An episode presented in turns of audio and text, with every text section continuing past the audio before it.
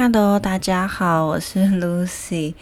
好，那接下来呢，就是在讲到说，在 follow 我的人可能就是知道，我十月底的时候有帮忙身心界面研，呃，身心界面研究国际研讨会里面的睡眠工作坊，担任呃睡眠与营养工作坊的召集人。那这个国际研讨会呢，基本上是以呃他们就是那些发 paper 的学术研究为主，那个是大会的议程。那大会就是非常的就是以一些呃各大实验室啊，可能要发 paper 的学生会出来，就是报他们的研究啊，或者是。呃，这什么营养精神研究学会的总会，就是国际总会的，可能也有一些 speaker 会来分享他们最新的一些研究心得，这样子。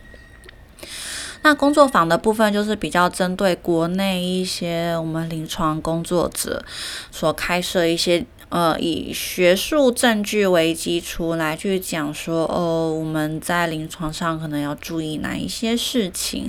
那今年就有三场工作坊，一个是我作为召集人的睡眠与营养，那第二天有睡眠与临床疾病，就是比较以神内疾病或者是身心科疾病为主的一场工作坊，再来还有一场就是中医与睡眠的工作坊。那我自己作为睡眠营养的召集人呢，我当然是就是把我心目中一些我觉得很优秀的讲者都找来嘛。那当然，也私底下跟大家说，我第一时间当然是先邀请欧医师，但欧医师就说他真的太忙了，然后要跑台中一趟，他实在是有点困难。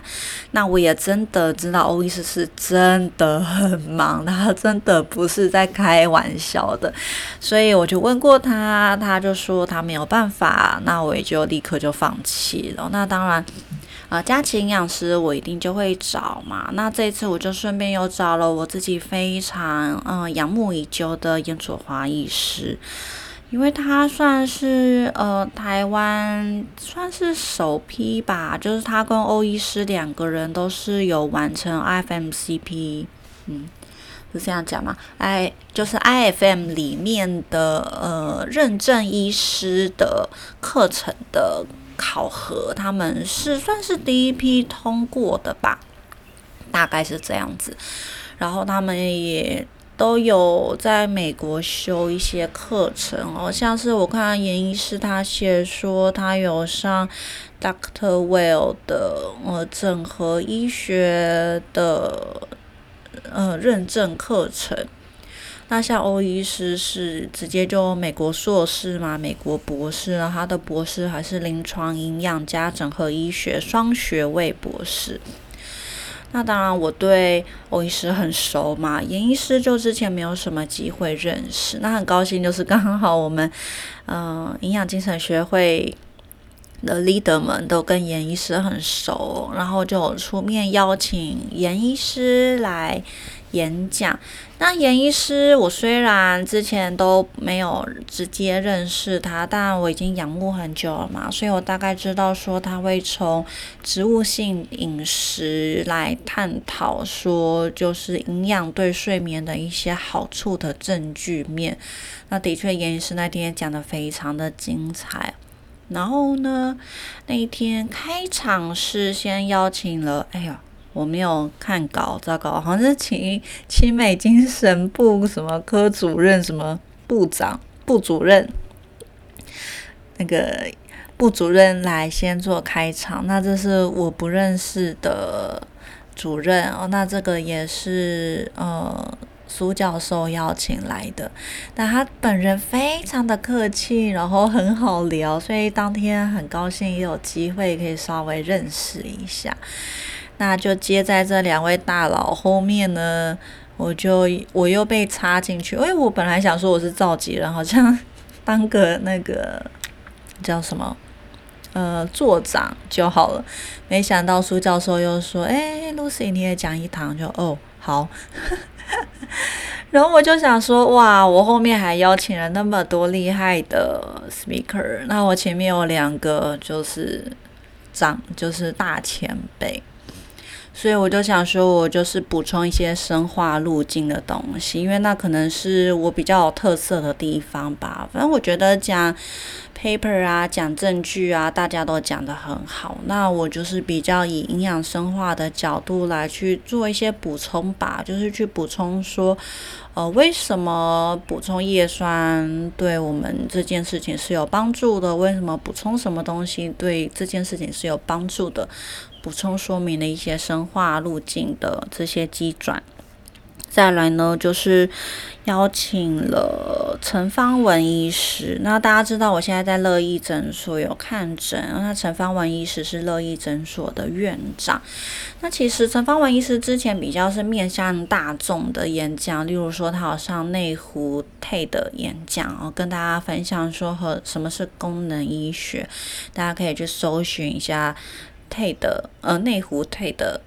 演讲，然后搜寻陈方文医师，可以看一下他怎么样介绍功能医学。那他身为加医科医师，他之前在很多不同的场合演讲，在我们功能医学领域好像比较还没有请他讲课，所以我这一次也是觉得哎很期待，很想听一听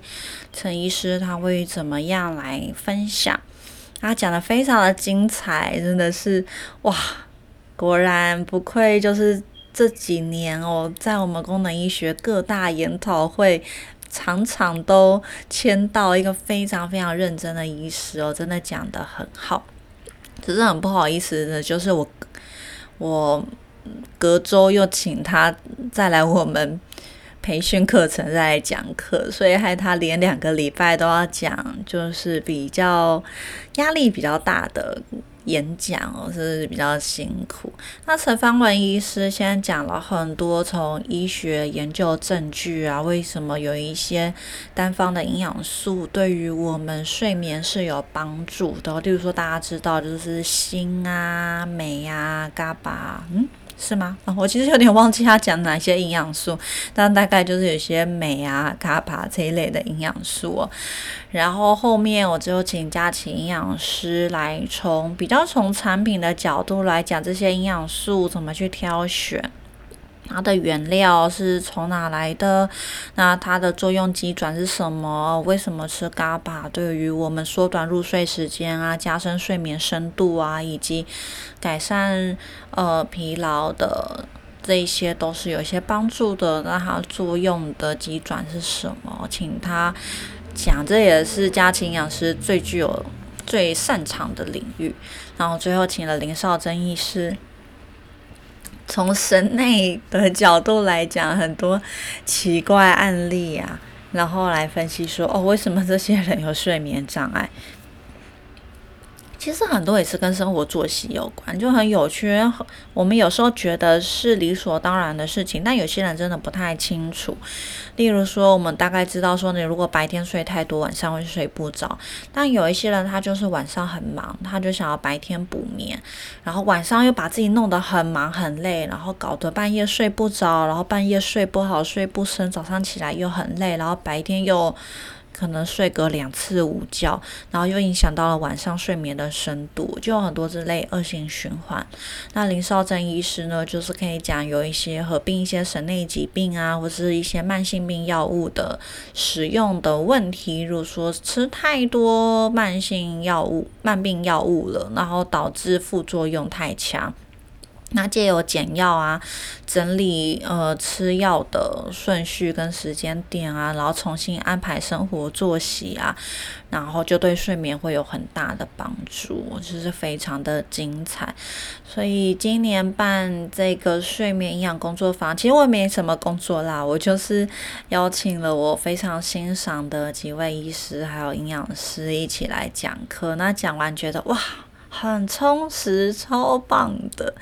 那隔天呢，我就留下来继续再参加了临床疾病的工作坊，然后还有中医与睡眠工作坊的课程，我都有实体参与。那临床疾患的部分呢，因为呃，我平常就是会听林少珍医师讲很多神内的东西嘛。那之前我也很认真的听苏教授讲一些身心科疾病的一些营养介入的东西，所以还算是蛮熟悉的。那比较觉得很讶异的就是心理咨商师有一节课，那讲了很多很多很多内容，怎么说呢？有点。讶异，哎，原来清理咨商师他们要跟个案讲这么多的内容，这是我蛮讶异的事情。因为我自己啦，我自己是，可能我本来个性就是也不太想要听别人说教，所以我自己也很不喜欢说别人。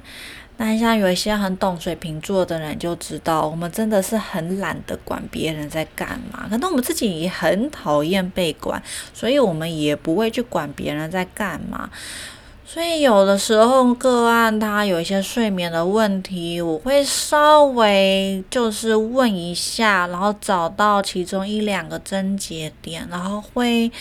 想办法看怎么样切入，然后希望个案去改变他的行为，例如说睡前不要工作啊，然后晚上尽量放空啊，看一些好笑啊、轻松的东西呀，或者是运动的时间提早啊。那有时候光是要改变这一两个生活作息，对个案来说就是做不到，非常的困难。他就是工作压力很大，他就是白天没时间运动。种种的原因，所以我就不会太纠结其他，我我不会抓着太多细节，例如说什么灯光啊，什么声音啊。应该说一次门诊不会抓太多东西啦，那当然可以每一次的门诊都在稍微问一下不同的呃角度，然后去了解说有没有什么是影响到他的睡眠，然后给他一些建议。那我就发现心理智商呢，他们会。呃，对于这件事情做很完整、很完整的一套内容，然后就说哦，你有哪些事情是要注意的？你要怎么做？怎么样去安排？我觉得真的是蛮 surprise。但很老实说，我还没有回头去复习那几节课，所以现在印象有点淡了。但我真的觉得很精彩，所以我还是会花一些时间再回去看线上的影片。那再来聊的就是中医与睡眠工作坊这一节。那 我觉得这是完全颠覆了我本来的预期。我本来想说啊，会不会很无聊？那我中间就跑掉喽，或是中间出去喝咖啡 什么的。哎呀，结果呃，怎么说呢？我觉得呃，就是那一场中医工作坊里面，所有的医生好像。应该就是呃，有医生有博士，然后我印象中全部都是西医背景出身，然后他可能是中西医毕业，有可能本来根本是西医，后来又去学中医，然后后来一路都念到博士，然后所以做很多基础医学的研究，做很多脑波啊、心率啊，甚至是一些呃电机一些。呃，诊断仪器的开发，就是有一些很深很深的东西，那都是非常非常基础医学研究的领域。我一讲基础医学，就是因为我觉得，因为基础层面东西永远都是最难的，像是讲什么基因啊、分身啊、讯号啊，我觉得那个都是最难的。所以蛮有趣，我本来预期就是整节课可能都是文言文，然后就不知所云这样子，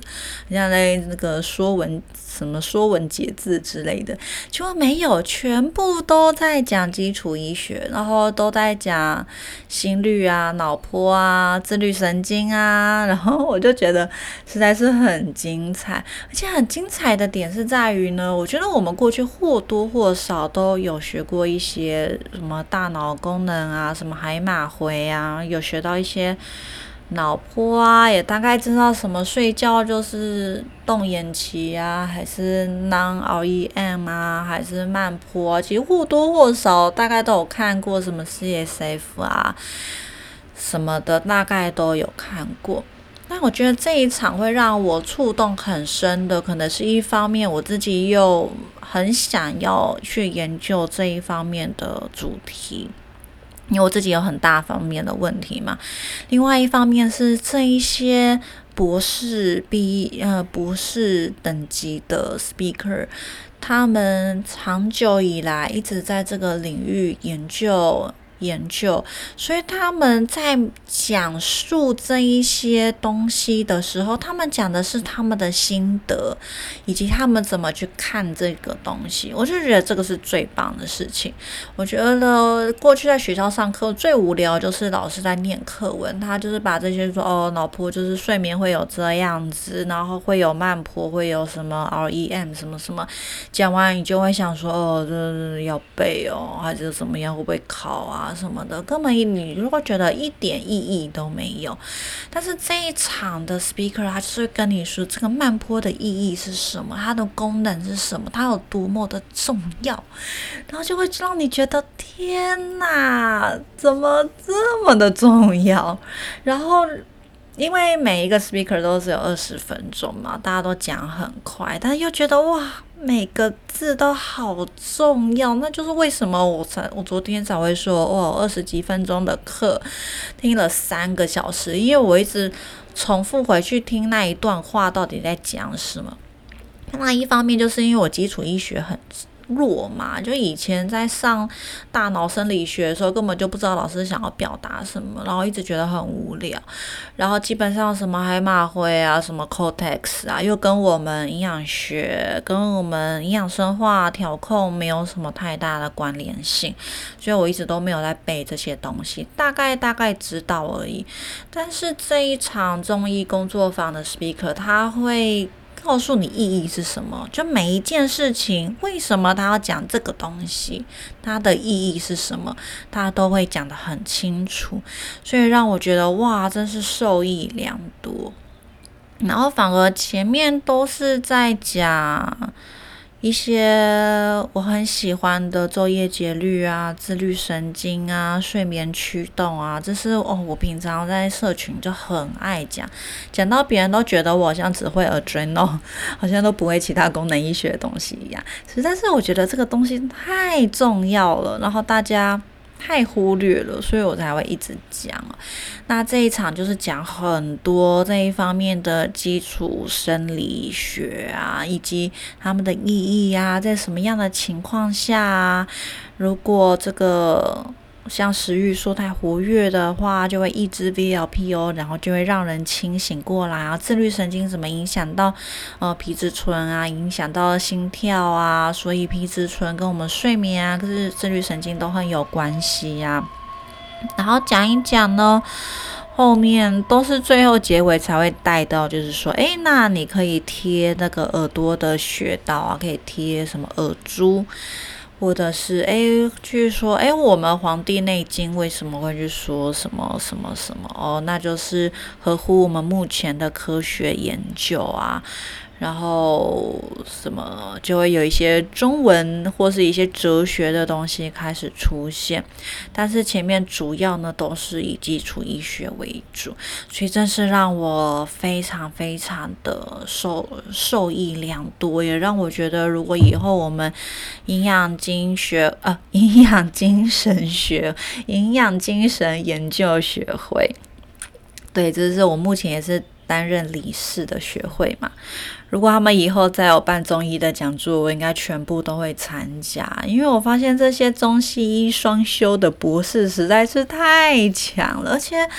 当然重点就是他们很愿意分享啦，他们也真的研究的很透彻，有很多心得已经内化了，然后再把它说出来，就是说哦，这件事情对我们的生命来说有多么的重要。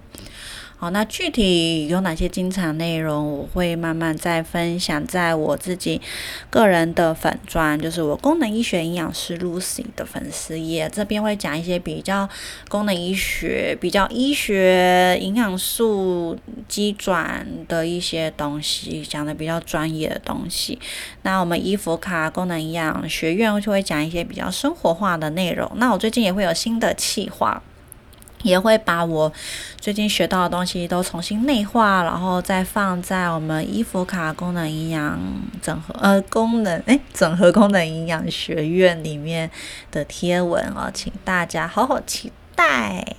好，那最后讲到我自己的课程啊，就是我十一月四号有办我们功能医学教育中心的全套培训课程的第一堂嘛系统概念课。那我前面有讲到，呃，研讨会它通常会有一个主题，所以你可以讲的很深。所以像这一次中医 speaker，他们可以就是整整二十分钟去探讨一个很深的东西，像是。脑波啊，slow wave 啊，讲一些 VLPO 啊，讲自律神经失调，它可以非常集中的在讲这个东西。但如果是我们艾菲克培训课程，我们的目标是把你完培训成一个完整的专家。概念很像在念医学系，会比较无聊一点。就是你就是要把七大系统都学完。其实我们营养学也是，你不可能就说，哎，我今天只学蛋白质，我今天只学脂质，我今天只学糖类，我今天只学胰岛素，那你就会有很偏颇的想法。所以对于营养师来说，我觉得为什么我一直都不是很喜欢单方营养素的。探讨或者是单方高剂量的使用，因为呃，你必须要对营养素，它们都是每互相影响这件事情，要有一个很深刻的认知哦。今天你蛋白质吃下去，你影响到的不是只有血糖、胰岛素，你还影响到你胃的消化功能，你也影响到你的小肠，也影响到你的大肠菌丛平衡。所以不知道，哎，有的时候。好，突然叹气。有时候看一直有很多人，哦，也不是很多人，很多营养师一直在说多吃蛋白质，我真的是头很痛，就觉得说，你知道这肠胃道就我们本来就知道肝脏要分解这些带氨的这些氨基酸。它是一个解毒的过程，所以你吃很多蛋白质本身对肝脏就是一个很大的负担，但是你还会在小肠也会合成很多的阿莫尼亚，所以对肠胃道是一个负担。然后很多研究都显示说，你只要一直吃蛋白质食物，你的肠道菌虫就是会一直偏向比较偏腐败菌啊，比较偏不好的菌虫的组成。然后蛋白质食物对胃的消化来说又是一个很大负担。现在有多少人胃不好？天哪！我们功能医学整天都在处理胃不好的问题。胃不好，小肠就不好；小肠不好，大肠就不好；大肠不好，大脑就不好；大脑不好，全身都不好。所以胃会是一个很起点的位置。然后大家一直在说什么睡前也吃蛋白质，早上也吃蛋白质，中午也吃蛋白质，晚上也吃蛋白质，点心也吃蛋白质。我真的是。有时候会看到有点厌食，当然有可能我刚好只看到那一段，所以是有点偏颇。但是大家反正就是要知道，我们在做营养咨询的时候，一定是一个很全面的东西。那糖类怎么吃，脂质怎么吃，蛋白质怎么吃，没有任何一个东西是不重要的。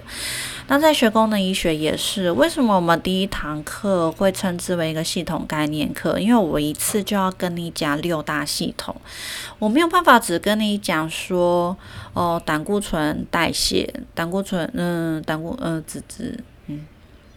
脂蛋白。胆固醇、脂蛋白代谢的重要性，因为它就会牵扯到抗氧化，它也会牵扯到肠道菌丛失衡，它也会牵扯到荷尔蒙，因为我们荷尔蒙的合成是以胆固醇为原物料的，所以你如果把胆固醇压到太低，你的荷尔蒙内分泌系统就会出问题。那今天我们讲到肠胃道，肠胃道它就会影响到我们大脑。会影响到我们的心脏，会影响到我们的肝脏解毒，所以而且肠道也是去代谢荷尔蒙一个非常重要的位置哦，所以我们很难去讲一个单一系统，因为每一个系统彼此之间都是互相影响的。就像假设说你今天来学荷尔蒙，我们荷尔蒙刚开始，你初学者安全上面来说呢，首先要学的就是肝脏解毒跟肠道排毒。这件事情，因为过多的荷尔蒙是会致癌的嘛，那去代谢掉这些荷尔蒙的位置，主要就是以肝脏解毒为主，再来就是肠道排毒，所以就会变成说，你不可能单学荷尔蒙系统，因为你学了荷尔蒙，你就要会肠胃道处理，你就要知道肝脏怎么解毒。你也不可能单学肝脏解毒，因为你也要先确保肠胃道是畅通的，它的排便路径是畅通的，你才可以去支持它的肝脏解毒问题。所以在功能医学领域里面，本来它就是它比较像是营养学，我们是很重视一个完整性，它不是一个单一系统、单一器官在治疗的。你不是肠胃道不好就一直吃益生菌，不是这样子的。然后你也不是呃心情不好、情绪不好、忧郁、焦虑。躁郁，你就一直吃鱼油，也不是这样子。你要先去看看你是不是有肠胃道的问题，是不是根本有一些脏器的问题，或者是肝脏解毒有问题，所以荷尔蒙一直累积在身体里面，搞得你暴躁易怒，还是你根本就是黄体不够，还是你的自律神经失调，然后你的副交感神经活性低下，所以你暴躁易怒。所以在学功能医学的时候，一个完整的系统概念是非常非常重要的事情。这也是为什么呃，我们今年在做新的培训课程的时候，我们就是先以第一堂是单堂是系统概念课，我们就会一次讲六大系统的一些入门的基础概念，以及一些切入的方法。那接下来的课培训课程，我就是会以全套课程的方式来进行。我尽量希望大家不要只上单堂课，因为上单堂课我很怕，也许有时候我们没有，呃。没有讲到一些很完整的论述，大家可能单学单一系统会有一些嗯错误的心得，就是你自己内化之后，你可能就歪掉了，就会觉得说啊，那我这个就这样做就好了啊。但真的不是这样子，功能医学为什么是功能医学？就是它最强调的就是嗯嗯。那你要说六大系统还是七大系统？因为六大系统是比较以我们。呃，体内的营养为生化为主，生理生化为主。那第七大系统就是结构系统，就是一些肌肉啊、骨骼啊这些结构为主。那这个六大系统是很重要的。那功能医学的发展就是想要避开传统在医院里面，它就是专科治疗的一些弊病。像我前面讲到，呃，为什么林少正医师他在省内的诊所，他做很多药物整合、减药的事情，就是因为。你如果哦血糖不好，你看新陈代谢科；你血压不好，你看心脏科；你在肾脏不好，看个肾脏科；然后你在睡不好，再去身心科，然后你就会累积很多重的慢病药物，然后这一些可能都是有副作用的，然后还会互相影响，然后会导致你要吃更多的药，然后还是都睡不好，白天精神体力很差，生活品质很不好，所以有的时候是要去减药的，所以这个。六大系统的整合是非常非常重要，这也是为什么我后来发现我们现在教育中心啊，我们很大一部分的学员，以医生来说，就是要么就加医科嘛。本来功能医学就是非常适合加医科，因为加医科就是看整体的，它不是一个特定器官系统的专科，它是看全身整体问题的专科。所以功能医学本来就是最适合加医科医师学习。再来，我们很大一部分就是省内医师，就以林少珍医师为带头，后面就带来很多省内医师来学习。再来，蛮有趣是今年有蛮多中医师的，因为中医师也都是看整体的嘛，他不是看单一器官的，所以慢慢的也越来越多中医师在加入。那当然还有一些像是新陈代谢科医师，哦，这也是非常非常适合，或者是甚至有一些是外科啊，有一些是特殊科别的医师也都来学习，我觉得都蛮好的，因为在功能医学领域我们会。不比较是可以让你更了解，说除了你自己最擅长的那个领域之外，横向连接要去注意的事项。假设你是肠胃科医师，那你可以知道说，从你最擅长的肠胃科来出发，你可以处理一些自体免疫疾病啊、过敏啊，或者是一些呃大脑的症状。那可能还没有严重到需要看身心科或者是省内，但是它就有一些，比如说脑雾啊，睡得没。没有那么好啊，然后容易打呼啊，容有一些呃专注力不不够集中的一些问题。那假设你作为肠胃科医师，你看到他的确肠胃是有一些问题，的确是会影响到大脑功能的，那就可以先从肠胃科的角度去处理。所以可以让每一个专科医师你。可以处理的范围是扩大，就等于是应该说打开大家的眼界了。你会知道说，哦，原来我不是只是开 Costco，不是开 PBI，原来我身为肠胃科医师，我可以帮助的病人是非常多的。我可以，呃，从肠胃的问题出发，可以让很多过敏的问题改善。然后让很多脏器啊、专注力异常的问题都可以改善，我觉得这是非常有意义的事情。那当然，我们最多的学员还是以营养师为主，那当然是非常适合营养师啊，因为我觉得嗯 功能医学就是让本来比较擅长饮食啊跟营养的营养师。能够重新去复习一些生化路径，然后再去接上一些生理机转，然后再横向去接上一些就是生理病理的问题。我觉得对我们营养师来说比较轻松，因为之前在学生理学或者看一些疾病治疗的时候，都觉得很一个萝卜一个坑，就你也不知道其中的关联性是什么。那在功能医学里面，我会。其实是我啦，我很我都会很努力的去抓出它的生化路径是什么，因为对我来说我是没有办法背起来一个萝卜一个坑的，所以借由去抓出这一些生化路径呢，可以去让我们更理解说，哦，原来这个疾病形成的面相有哪些，那我们只要知道这些营养生化路径，其实营养师就知道怎么样去配饮食。跟怎么样去配营养品，